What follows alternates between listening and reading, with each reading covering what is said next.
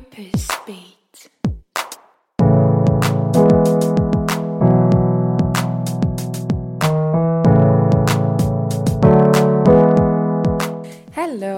My name is Lisa Kügler. I'm purpose coach and managing partner at Momentor, a coaching and mentoring platform for professional development.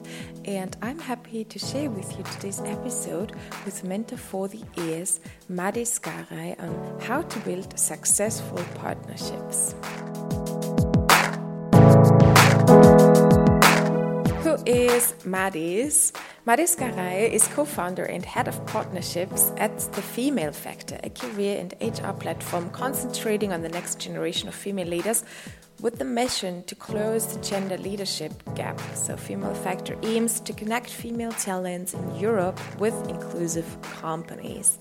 I'd say this episode is a must hear for founders, for co founders, for sales managers, for event planners, and many more um, who are interested or working in building partnerships. Mahdis has a very systematic approach, which I absolutely love when it comes to building partnerships. And I myself got super inspired by her insights and tips, and I can say they are worth their weight in gold so you can be curious. Before we fully get into it, let me highlight some of our program points of our event Collaboration Over Competition, which will take place on the 31st of May. Bettina Ludwig will be one of our keynote speakers, and she's an anthropologist and will hold her keynote on competition, human nature, or human culture. She has lived with hunters and gatherer communities, studied and researched them, and will let us know if it's really our human nature or nature in general to compete against each other. Recently, she wrote her book Unsere Zukunft auf der Spur on the trail of our future, and I'm super excited to read it. You can win a copy of the book and online tickets for our event on one of our latest Instagram posts, Instagram posts with some other book recommendations. So check it out on our Instagram uh, feed and you'll see there how you can win this book. Actually, I myself participated because I really want to win it, and if not, I gotta read it anyways. I'm so much looking forward to hearing the keynote, but also to uh, our workshops online and offline, and especially also to our life mentoring. So, some of our mentors will be there.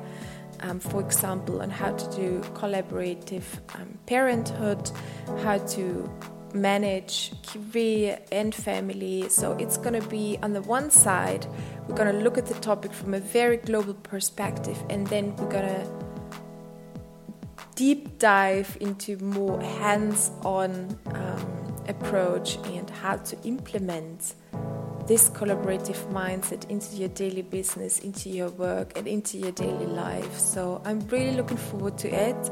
We're going to start at 2 p.m. It's a Tuesday and it's going to be for the rest of the day until late evening, 10 p.m. Uh, so I would be very much looking forward to meeting you there. The number of uh, on site tickets is limited, so check it out. You can find the link to the tickets in the show notes. And now have fun with this episode.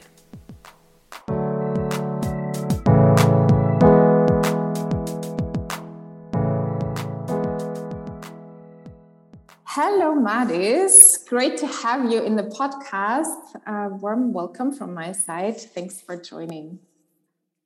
Thanks for having me. I'm yeah, excited for our conversation. It's an honor. I'm looking forward to, and I'm really fascinated. When I prepared for the interview, I also watched TEDx talk you have done and other interviews, and I got really fascinated by how how how you create successful deals collaborations, cooperations. And also, I got fascinated by how quick and fast you build up um, the female factor.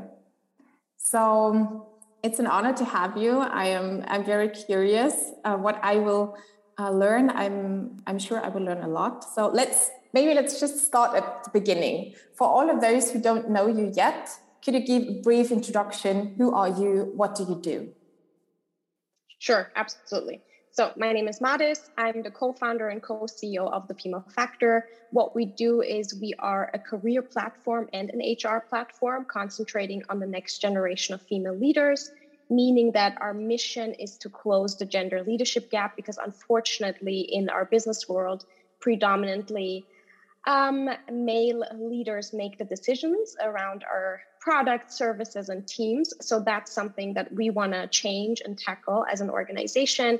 And as you said, we've had um, quite a growth, let's say, unexpectedly. We started around three years ago by just building up the community. Um, just like you are a community, we also are a community at heart. so um, yeah, we we started doing that, and then we noticed that the women we work with throughout everything that we offer in terms of mentoring programs, career advice, etc., they were also looking for inclusive companies or um, employers. And um, that's where we found the need to kind of develop a B2B side of our community. And that's what we've been concentrating on the past years is mainly to connect female talent in Europe with inclusive companies. So we started a job platform last year where we only list companies who go through a DNI vetting process, we call it. We can go into detail on that later. um, and basically, we we support women and companies to find each other. And mm-hmm. um, obviously, it there is a let's say societal character or social business character behind it because we're concentrating on SDG number five um, and we're focusing on one dimension of diversity. But the end goal for us is that the female factor doesn't exist anymore. So that is uh, my vision and my dream, and also the dream of our uh, team and my co-founder. So uh, that's what we're working towards. And this is um, basically what I do every day, all day. Uh, all night almost sometimes you feel like because dream from it yeah. yeah. exactly it really consumes my life um, and it is also very much connected to my purpose because you said that the podcast is uh, called purpose beat so um, this is really what i've always wanted to do i remember when i was in high school i first um, looked for uh, female networks and i traveled from lower oh. austria to vienna and I did, yeah, I did interviews with like different female networks, and that was like almost 20 years ago. And I gotta say, if you look at the number of women in management, um, they haven't really changed that much, and that's the sad mm. part. And that's where I want to have an impact.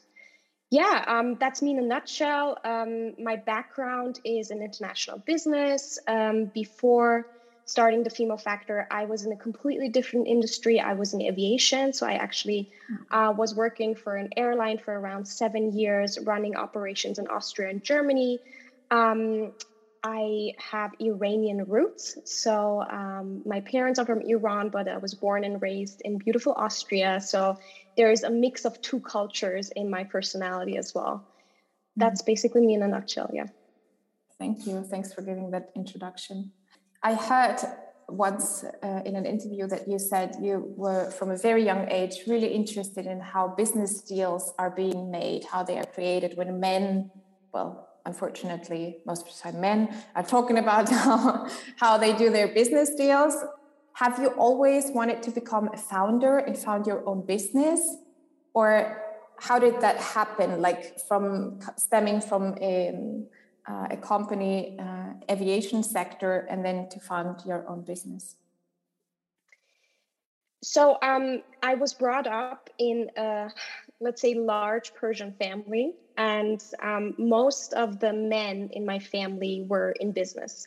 So that is something that I've always experienced growing up. So we would be like 20 people around the dinner table, and I would always, you know, listen listen in on their different stories and um, I really liked everything that they told me around, you know, making different opportunities happen, bringing in different products and services, meeting so many different people, uh, and building relationships. It just really always sounded fun to me and exciting. So for me, it was really clear that I want to study business and I want to go into that direction. How that looks like, if it's as an entrepreneur or in an established organization, that wasn't clear to me, but I knew that I wanted to be a CEO. I knew that I wanted to sit at that table where the decisions are being made. That was clear to me from um, a pretty early age on, to be honest. Yeah. Mm. And then you said um, you were always attracted by female networks, or you wanted to have one yourself. Like, when did this idea came up to create a female network specifically? Um, well, to be honest, the the whole conversation around the role of men and women in society and especially in our world of work um, has been really important to me because i'm surrounded by a lot of strong women. At the same time they were not running the businesses. It was predominantly the men that were running the business in at, at least in my family and culture. So that was always a question mark for me um, on how I could make sure that there's more women running businesses because uh, I just didn't find them looking at magazines, looking out in the in the boardrooms when I got to them later on as well. So yeah, that's always been kind of close to my heart. And um, the subject of female networks actually came up what I just mentioned when I was in high school. We had to do a project and um, that's where I came across studies around female in management. Um, and yeah, I started looking into it. It was never an intention of mine to start a network at that mm. time. But um, I always engaged myself in a variety of networks, not just female networks, but business networks, because I also like moved and lived abroad. Um, so I always loved tapping into different networks to find connections and, and build relationships. Mm. So um, yeah, but never saw myself doing it, you know, as a full time job, to be honest. Hmm. Now I'm interested because it seems like you are uh, a talented networker somehow, like it comes naturally to build networks, to make connections. And the way I experienced at least, it's you can have two different type of connections i'd say. Like one that is in a very personal level like making friends and then the other one where you really look for benefits. Like how can we have benefits from each other? Like maybe more in the business area when we talk about partnerships when you talk about corporations things like that. Do you have tips for people who feel like it's difficult for them maybe they are good in making friendships and having them but if it's difficult for a person to build those like I'd say, beneficial partnerships or connections? To me, building beneficial partnerships is like building a friendship. I don't reach out to someone when I want something from them. I reach out years before already. I build a relationship because I'm curious about that person. They have something or they do something in a way that I admire, and I want to start a, a, business relationship, let's say. Um, and that's oftentimes for me, if I look at my network and the partners that I'm interacting with right now, these are relationships that I've built over years. And I didn't have the intention of, you know, collaborating at that time. I was just curious about that person. Mm. So if you're good at building friendships and you're good at being yourself and authentic and just enjoy meeting different people, you're automatically good at networking. You're automatically good at partnerships. At least that's that's my understanding the way I learned about business was around the friends that my family members made. Everyone they were doing business with, they were also friends with. Now, it has like pros and cons. If you do business with friends obviously um, things also go wrong. that's, that's not you know it's not the number one solution but the approach should be the same. It's about building mm. relationships. It's about building trust. It's not about going in and saying, you know what, I want something from you, and now I'm here to get it. Mm, yeah. I like the idea that it's also, well, a project that sounds so unromantic, but like it's something that's long lasting. You cannot do it like from now to tomorrow from today to tomorrow to build like a uh, a partnership that's that has a foundation it needs to grow Exactly. For me, it's the same as if I would approach a romantic relationship and I would ask the person to marry me on the first day. You know, that's that's not no what I'm gonna do. for me, it's a no go. It's fine. Okay. exactly. See, you yeah. need to build the foundation first. You need to build trust, and then you can go in with the net, another step. Let's say. Mm. What would you say is the worst mistake people can make when trying to set up a partnership? Gosh, there's so many. so, first of all, let's what we, what we, just talked about. mm. okay, let's say three. The first one is going into it um, and not wanting to create a win win situation. So just thinking about your own perspective, not thinking about, okay, what does the other person want? What is their pain point? What do they need to get out of this for it to be a successful partnership? So just having what your perspective in mind and not the urge to create a win-win situation, that for me is the worst mistake, like one of the worst mistakes, um, because then the result for me is not a high quality partnership, to be honest. Um, another mistake that a lot of people also do, what I've noticed is that you need to do your homework, you need to do your research and due diligence. I, for example, have a list of dream partners that before I approach them, we do our due diligence on them. I know exactly um, what the person I'm approaching does, what they need this year. Um, and I go in there and try to first even give them something before asking for something. So, doing your homework is essential. And I've been in calls, honestly, where people asked for a collaboration and um, i noticed that they just hop on the call with me and are not respectful respectful of my time because they didn't do their research they didn't do their homework. They rely on my brain power to now come up with a creative idea on how we can collaborate. And that's already a hell no from my side because that means that it probably requires more resources from my team on this partnership than from mm-hmm. the other side. And um, that's for sure a no because time is precious. Mm. Um, yeah, so these are the the two main mistakes: not doing your homework and research, and not thinking about like the win-win situation. Mm. You say when you approach someone, you already or you need to be aware of their pain points let's put it that way how do you find out about the pain points of someone? Because i mean sometimes it could be very obvious like what the company or the person specifically is trying to approach or reach or what their goals are but sometimes um, this might be also hidden not that obvious. What do you do to do that research so, in terms of the research on pain points, especially for example, for our clients, we work predominantly with a variety of companies. Is um, it's mostly obvious, and I love using LinkedIn, for example, in the digital sphere because a lot of people post, "Hey, we're looking for female talent in X Y sector, and we're hiring, and we have difficulties finding these candidates." Then I can be like, "Hey, this is your pain point. Let us help you."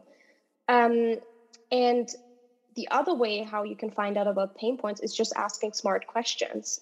And it's one of the questions in in our call notes usually. What are you struggling with? What are your goals for this year? What kpis do you have? Um, is there a way we can we can help and support? Mm, yeah. So you really also ask that in in let's say a call or something. Absolutely. Because usually um, the the counterpart for me in partnerships is a business leader. And business leaders have experience. They've they've seen things come and go mm. right? You cannot bullshit. And you need to be authentic and ask the right questions and be upfront. So the only thing you can do is be honest there. And mm. um, same goes with if you cannot cater and cannot you know solve their problem then you also have to be honest. You cannot mm. cater to everyone. Then you need to be like hey you know what? We can't help here but oh great that we're collaborating with another organization who could. Mm, yeah. As you are a woman and people often say okay as a woman you're treated differently like also when it comes to i don't know having some business talks or let's say a partnership conversation building up a partnership. Do you experience that there is a difference? And if so how do you cope with it? How you do you deal with it? Uh, I haven't really experienced that there's a difference because I'm a woman. It was mostly because um, of other factors, such as if you look at my experience, appearance, for example, I maybe don't look like uh, the norm in terms of an Austrian woman. Okay, so I have a different background. Um, or I look younger than my age, or if you meet me in person, I'm quite petite. So these mm-hmm. are um, some characteristics about my appearance that has led counterparts to underestimate me for sure. And um, it's it's so interesting to me because I remember when I was um, I think I was like 23, 24 when I first started um, with my first leadership role in aviation at a quite young age, gotta admit. And I entered a boardroom and um, the person saying hi to me, they asked me if I can bring them coffee, but I was attending the meeting. Okay, yeah. so that fair yeah. enough, that happened to me at age 23. But interestingly, and you mentioned the TEDx talk that I gave last year, um, I was at TEDx, I was preparing for the talk. Um, I was standing outside grabbing a drink um, before going on stage. and um, um, an older gentleman comes up to me and asks me if I can give him coffee. And I was like, wow. you know, you Ouch. never, apparently, it always happens. And yeah. um, it's mostly, I could, I would say, not just because of my gender, but also because of other factors in my appearance. And to be honest, the only thing you can do is use it to your advantage because being underestimated before you come into a room or when you come into a room, before you deliver your work, you can use that to your advantage because you can then impress everyone very much with uh, what you have to say and the quality of your work. Um, and at the same time, never you like, never lose your sense of humor. Um, you can you can be like, okay, you know what? Um, I'm not going to bring you coffee now, but we can grab coffee and uh, yeah, we can just meet outside and and you can pay for it because you just made a huge mistake and you're underestimating. I like that. No, but, pay for it. yeah, but you can you can make it fun. It's um, usually people don't have bad intentions. It's just certain biases that are in our mind and a certain narrative that you have of what a let's say CEO looks like, of what a business leader looks like. And um, these encounters are important. These mistakes that are made are important because you learn from them. Mm. Now, as you are um, co CEO and co founder, I guess also funding is kind of a topic, or finances like receiving funding, sponsorships, whatever for the business. Um, and statistics also show that female led businesses get less funding than um, male led ones. Has that been an issue also in that realm? Um, not necessarily because I never approached investors because that was not part of our business strategy. So we don't work on a technical product that requires a lot of R and D. Yeah. Um, so it was never a topic for us to approach uh, VCs or business angels or anything like that. Um, on the contrary, I have been approached by investors. They were mm-hmm. predominantly male because that's just unfortunately right now the landscape. If you look at um, both VCs and business angels, it's predominantly male investors. And I think it just, the movement of more women investing is necessary so that women also receive more funding because often it's also that we might you know pitch products and services around pain points that a man cannot really understand or feel mm-hmm. because he's in a privileged position. Um, I remember the example of um, the founder of Westwing when she first pitched the idea around Westwing. It's it's a huge company now in Germany. Um, the investors didn't really say yes first, but then they went home and talked with their wives around about the idea, and then they came back and said yes. So I think it's important to understand that we need more diverse perspective on the investor side to make sure that we also have more diversity on the founder side. But for me personally, I have not experienced that because it's just not part of our business strategy. Mm, yeah.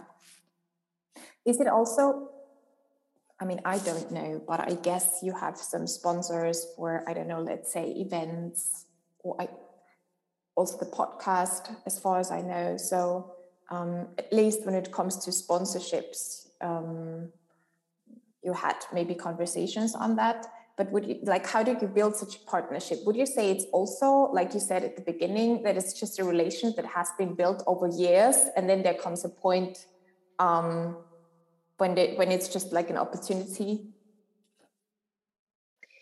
Um, yeah, case by case. With some, for sure. With some, they were actively approached because the brand would be such a good fit to mm. what we would want to offer. Um, they could bring in not only money because you talk about sponsorships, but also expertise, uh, a different type of community that could benefit from the service. Uh, so for sure, you approach them actively as well, um, and that's an entirely different process that the sales team needs to work on in case they need to do, let's call it cold outreach. But yeah, mm-hmm. again, a crucial part of reaching out to potential partners or sponsors, call it what you want, is doing your research first. It's a very mm-hmm. systematic approach.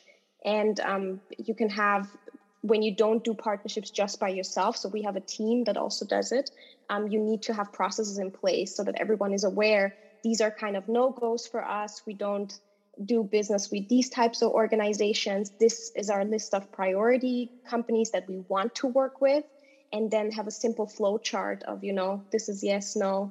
How do you continue mm-hmm. the collaboration? Mm-hmm. Mm-hmm. And um, for us, it's also crucial that we keep our promise of working with companies and brands that really stand behind diversity, equity, and inclusion. If even if they're not as progressive there, even if they still have a long way to go, but the intention is there because mm-hmm. for us in our contracts they also need to sign a pledge that they at least um, try to have 50-50 um, pre- equal representation uh, when it comes to any type of communication to the outside events anything like that hmm. what's your goals for let's say um, yeah let's say this year because we also talked about kpis and stuff in your position as co-founder and co-CEO, what's on your agenda for this year, or let's say right now? The world. um, uh, yeah, um, we're thinking quite big. Uh, I mean, right now we're able to reach almost 75 countries, which is very exciting. Mm. But we really want to um, stick to our global approach and think across borders and we want to strengthen our position in Europe for sure. That's why we're scouting right now talents all over Europe. We try to work with mostly multinational companies where we can tap into different um, countries and uh, have an impact in, in, a variety of countries. So that's number one on my agenda. Um, and then, of course, growth in any aspect, uh, both on the community side, but also when it comes to the team and um, also when it comes to our numbers for sure. Mm. You let me know beforehand that you do not work with OKRs. So now I'm yes. really interested. Like, how do you do it? How do you organize yourself? How do you manage um, what to do next and where to set priorities? So first of all, I am a fan of OKRs. it's, not, it's not that I'm not. Um, and we worked with OKRs last year. The um, challenge that we have is that working with OKRs requires, at least from our perspective, an OKR owner. You need one person who's dedicated to managing the team around OKRs and having, you know, the updates and making sure that everyone is on track there. We do there is so much going on for us this year that we do not have the resources to concentrate on that to do it in a good way. That's why we said, you know, we have our company goals, we have our department goals that were set together with the team uh, beginning of the year already. Um, that is very clear, and we work with a lot of dashboards. So the goals are always in your face. There's no way to you know escape from them. Um, we I, I I have team members who have it on their you know company phone background. Some put it in their wallet, like they're really manifesting it. The certain goals that we have, and that's necessary to have it visually in front of you. But how you reach that goal is really up to each department lead and they anyways have updates on a weekly basis. So there's no way around those goals and kpis they're always present they're always mm. there they're always being tracked. Um, and i hope that we can have an okr owner next year but this year is just a bit too crazy and our goals are too big um, to break them down too much. So we're just you know running towards the goals and we're going to make it happen. Is it now i imagine it also like very visionary to have like this maybe visionary statement on your mobile phone. Is it also like that, or maybe even with pictures or something? I like that.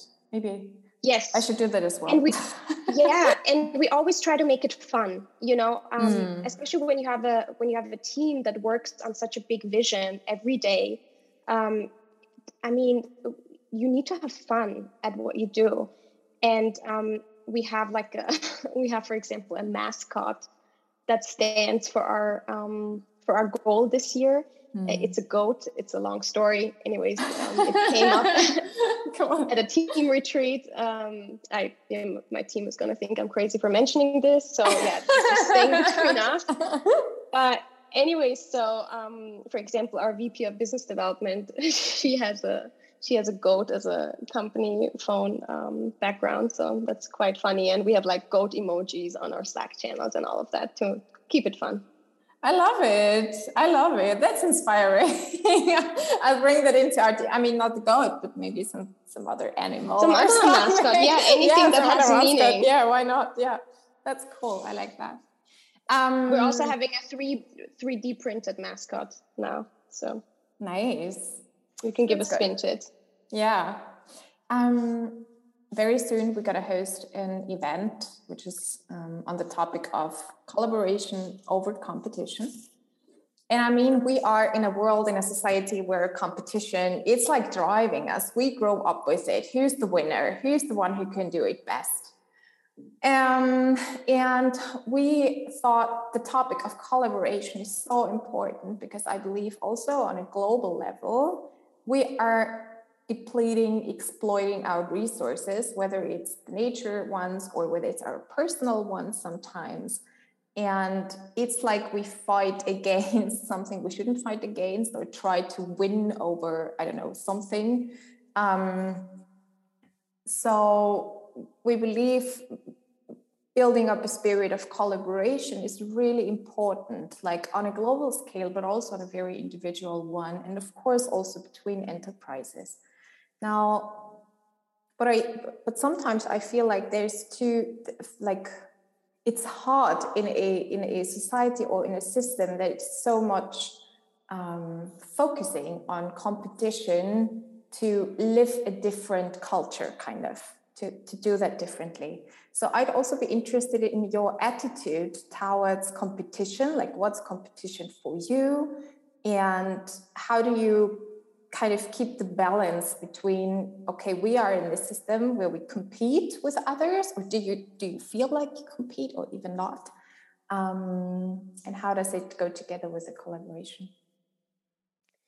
So first of all uh, congrats on doing an event like that. I love it. Collaboration over competition uh, very much resonates uh, with me with us at the female factor. It's also one of the reasons why we collaborate with you. Um, for me competition is healthy if it's conducted in a friendly manner and if I do not blatantly try to harm the competition, let's say. Mm. Because um, as I mentioned, I cannot cater to everyone's needs. Um, let's say, you know, if you if you plan tra- on traveling, you might feel drawn towards one airline because of the experience, and you're even willing to pay a higher price instead of a different airline and I know I'm bringing up the aviation example because I've spent too much time um, in the sector.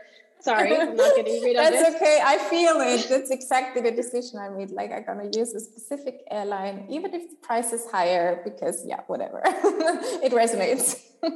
yeah.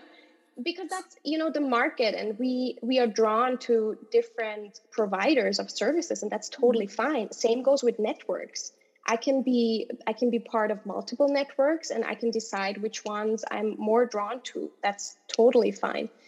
However, I'm a firm believer that collaboration is more powerful because the results are much better. Mm. You're more creative. I mean, we saw it also in the pandemic now with anything around the vaccination. You can collaborate with your competition. That's totally fine. I mean, collaboration is some sort of competition because different stakeholders from a market are coming together.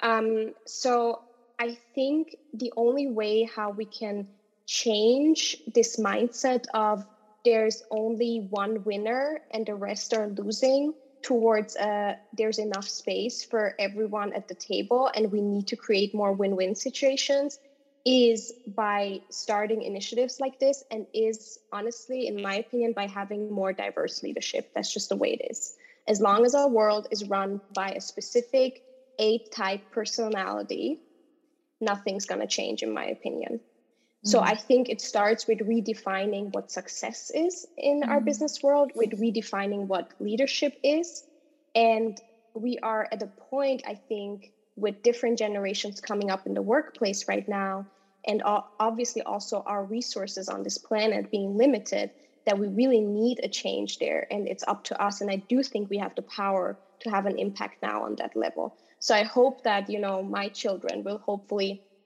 find different types of definition of success and um, find more collaborative approaches for sure. Mm-hmm. Yeah, I like that. I hope so too, and we're working for it. So, if you yeah. if you if you look back um, on the business female sector, is there one thing in retrospective you do differently? That's a good question. Um, I think the only thing I would do differently is do the policy of not working on weekends earlier.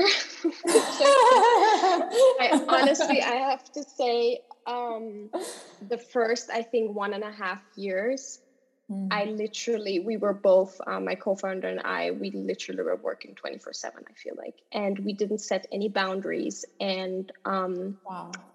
after that, we had the policy of no, like, hopefully, no work on weekends, no communication on Slack um, and as soon as you build a team you need to have these boundaries because I, I want everyone to have a good life you know? Um, and also if you have this quality time for your personal life you are happier. And if you're happy you're going to be more successful in business. So yeah i would set boundaries earlier. And um, the second part is i would hire more slowly and fire faster. Because the the first team members that you bring on board are so crucial for a business and you need to take your time to see if it's a true fit. And so you should have really slow hiring processes in my opinion. And if you feel like it's not a hell yes and if it, it's not really a fit you should say goodbye before dragging it on for too long. Um, and obviously focus always focus. Three things in hindsight that uh, I would mm-hmm. um, recommend myself. Mm-hmm. Yeah, very good. I think very important recommendations. Cool. Is there anything um, on, like, if someone's listening and they feel like, okay, I want to build more partnerships that last, or I want to grow my business with more successful partnerships or I'm in sales and I want to have better partnerships, um, something like that. Is there anything else you want to say or you think it's important for people who are listening to know? I would say have an organized and systematic approach. Make a, you know, you can start with an easy sheet. It doesn't need to be a CRM system, however, that's necessary. Um, start with the easy sheet and put down the different types of organizations or people you could collaborate with and then start rating it. We did a easy rating sheet at the beginning where we wanted to understand what do we want to get out of this and what does the partner want to get out of it and then rate and prioritize and then have your top three types of organizations that you want to work with and then tackle those only don't uh, waste too mm. much time on partnerships that are not mutually beneficial mm. and are not a fit just because you want to partner up with anyone. Mm. um, and yeah just just have a systematic approach and then make your list of dream partners that you want to approach. Think big. It, i mean come on the world is your oyster. And um, then just tackle them one by one. And at the end of the day it's it's a sales game. It's you know reaching out following up following up and building relationships being yourself asking smart questions listening and then hopefully partnering up. And then mm. please put everything in writing.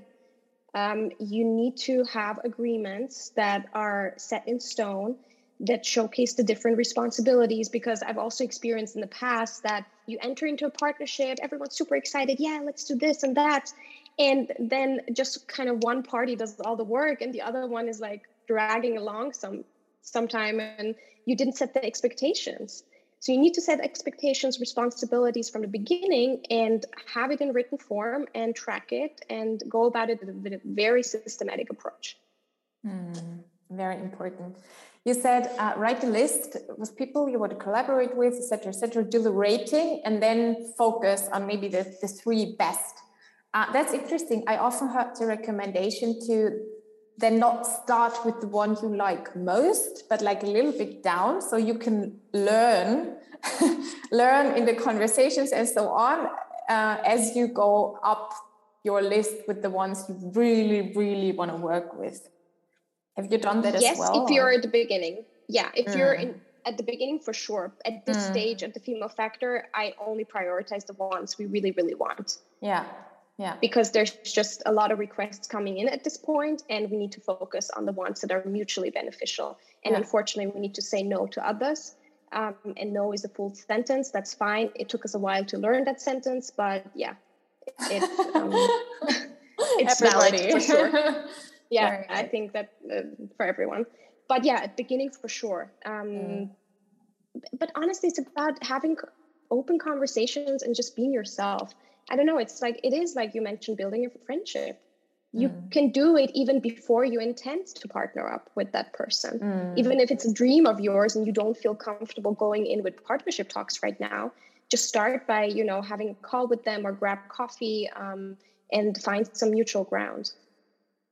And I have one more question. Like, let's say, for example, you have a company in mind.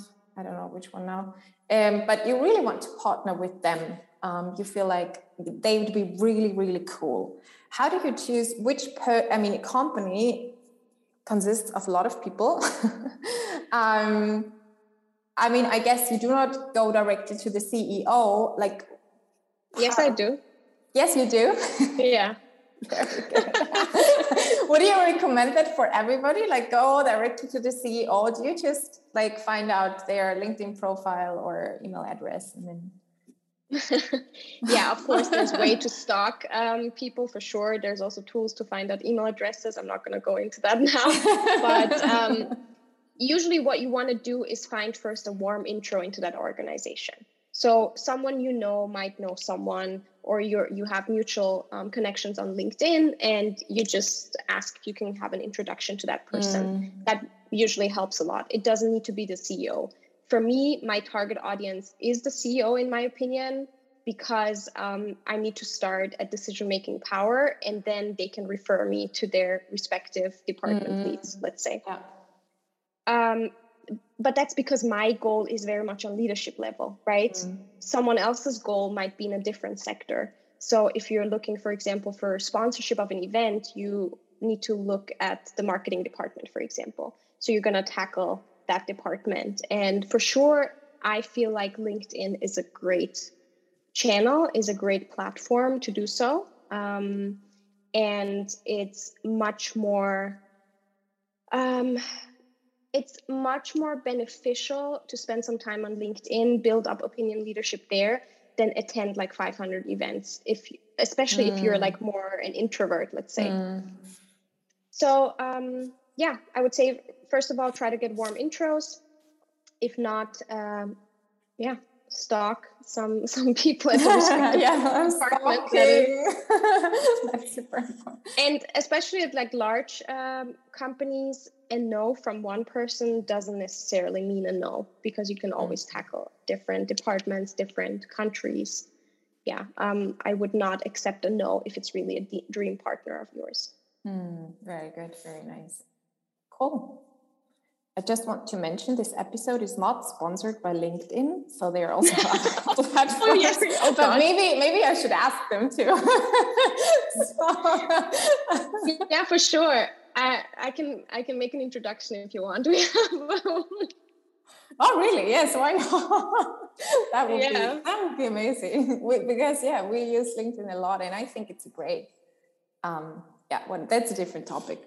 But I mean, obviously, there's also other channels and platforms out there. Exactly. Sure. We, exactly. We're not doing any any advertisements. but I like to have the introduction. Cool. Okay. Um, okay. Um, I have three more, I say, short questions, but I rather ask you to to make short answers to those questions. Um, so the first one is, what is the bravest thing you have ever done? Go on the TEDx stage for sure. Ooh, cool! I like that. Listeners, I did not want to do it. you you didn't. No. Why not? Because uh, I always imagined if I would go and, and talk on a stage like that, um, something that is being recorded and being out there for an audience forever, basically. And the internet can be cruel, as we know. Mm. I would do that, I don't know, in like 20, 30 years from now. But I was asked last year, and then I was like, you know what? You cannot say to opportunities that come up. Um, and I really underestimated the amount of time that goes into preparing something like that. And um, but I'm happy I did it. So yeah, I'm happy you did it. Listeners, listen to the TEDx video. We can put it in the show notes as well. Second question: Who believes in you? Everyone around me, luckily. Oh, I would beautiful. say. So my family, my friends my co-founder, my team, um, my inner circle. Luckily, I'm at a stage in my life where I've built a circle around me of like, you know, cheerleaders, and I've eliminated all naysayers. Great, that's cool. What does success mean to you? Success means to me that I can make use of my time on this planet and in this life to do something that I'm good at, to do something that I'm passionate about, and to do something that has a positive impact on a large amount of people. At least um, that's part of my purpose. Yeah, great. One last question. It's like an imagination. Let's say we have afternoon now. Let's say um, you go home or you do some work probably then you go home you have a dinner with um, your family and you go to sleep. You sleep very well very deep. And during that night you don't know it because you are asleep but during that night a miracle happens and that is your mission is accomplished which means that the world is 100% equal whether it's cultural backgrounds or genders or whatever so, but you don't know because you're asleep. The next morning, you wake up. What would you say is the first thing you notice that is different? And can you describe like this new world a little bit for us? Wow, I've never thought about it. Actually, when you said it, I'm like, oh my god, that would be amazing. if I would wake up in this world. Wow, I would first probably say, what the fuck? Um, sorry for cursing. No, um, honestly, I think I would feel like I would feel a very strong sense of belonging. Mm-hmm. I would mm. feel um, like it's so colorful and warm and just, uh, yeah, beautiful place to be. I can't describe it differently. Mm. Very beautiful. What would you say is the first thing? How you how would you notice when you get up? I don't know what you do. You brush your teeth or whatsoever. What or you you you look at your smartphone. Where, what's the first thing that will be different? Where you would say like, oh, what now? This world has changed. Probably when I look at news. I would mm. look at news coverage, especially business news coverage, which is now predominantly, I gotta say, on the business magazines. Like I think what um, eighty percent white male uh, protagonists, um, I would probably, when I look at media, that would be the first eye opener. Even like looking right now at some shows that are being produced uh, in, on Netflix, mm. like, I don't know, to mention Bridgerton, for example. The first, when you look at these shows, when they're so diverse in terms of representation of characters, with an image that was always ingrained in your mind, um, that is so contrary, but that is the reality, luckily, and it's so colorful. Ah, it's amazing. I, I mm. love it. Mm. So, yeah, looking at news, looking at smartphone and TV, that would be the first time I notice it. And it just, it just gives me so much energy. Right now, it already gives me so much energy when I see, oh, this is the first, you know, female CEO in this position. This is the first female judge in this position, or the first female president here in this country. Like, this is like news that should be ordinary, mm. hopefully, in this mm. world. So yeah, and it shouldn't even be mentioned in the gender. I really look forward to the female factor not existing anymore. So yeah. it's a cool goal. um, thank you because you are investing your time, your energy, your knowledge, um, your experiences, everything that one day we will live in this world, in this kind of world. So thank you for for doing it, for following. Thank you as well. Yeah. Um, if people think now, wow, uh, Mahdis is great, I love the female factor, how can they reach out to you best? Or if um, they want to build a just, partnership? Sure. Um, you can just reach out to me. Um, if you go on femalefactor.global, you see my contact details on the website, also the contact details of our lovely team. You can reach out to any one of us. You can become part of our community, our digital community. You can reach me on LinkedIn, as I mentioned. um, yeah, just don't be a stranger. don't be a stranger. Cool. We'll also put the links in the show notes. So, awesome. Yeah. Thanks for sharing everything. Thanks for being here. Thanks for being so open. And I wish you all the best.